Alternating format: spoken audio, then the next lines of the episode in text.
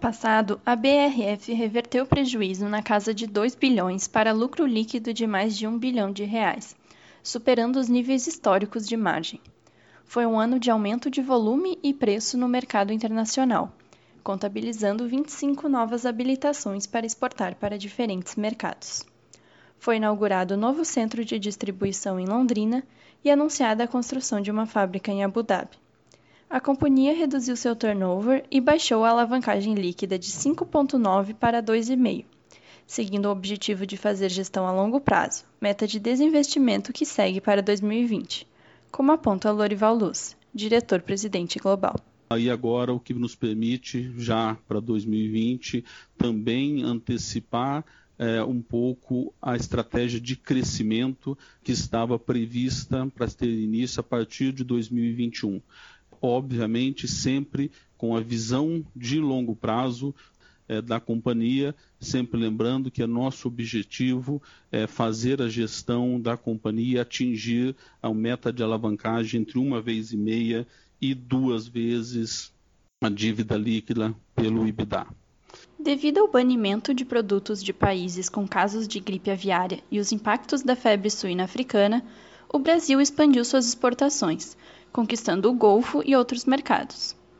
As duas doenças seguem influindo no cenário deste ano e podem também aumentar o preço do food service.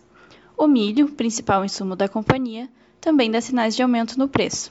2020 promete ser um ano instável. Para 2020, o que a gente espera, sem dúvida, é um ano de bastante volatilidade e algumas incertezas. O preço do cenário internacional de proteínas, o que a gente tem visto e tem um impacto no Brasil, é que teve um aumento ao longo do ano passado, principalmente nos suínos, teve em menor escala no preço de frango, e o que a gente vê com essa perspectiva e o que teve de aumento de milho no último trimestre, é o que acontece é um passe pass-through que a gente fala é desses custos no produto final. É, a gente tem uh, uma perspectiva de um volume é, dos dados de mercado de exportação inferior ao que ocorreu em 2019, então uma queda que pode chegar de 42 milhões de toneladas para 31 milhões de toneladas e uma safra brasileira basicamente no mesmo patamar é, de 100 milhões de toneladas.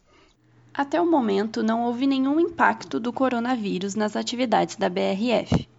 Em 2019, a produção de suínos na China caiu 23% graças à peste suína africana, uma redução de 10 milhões de toneladas no consumo.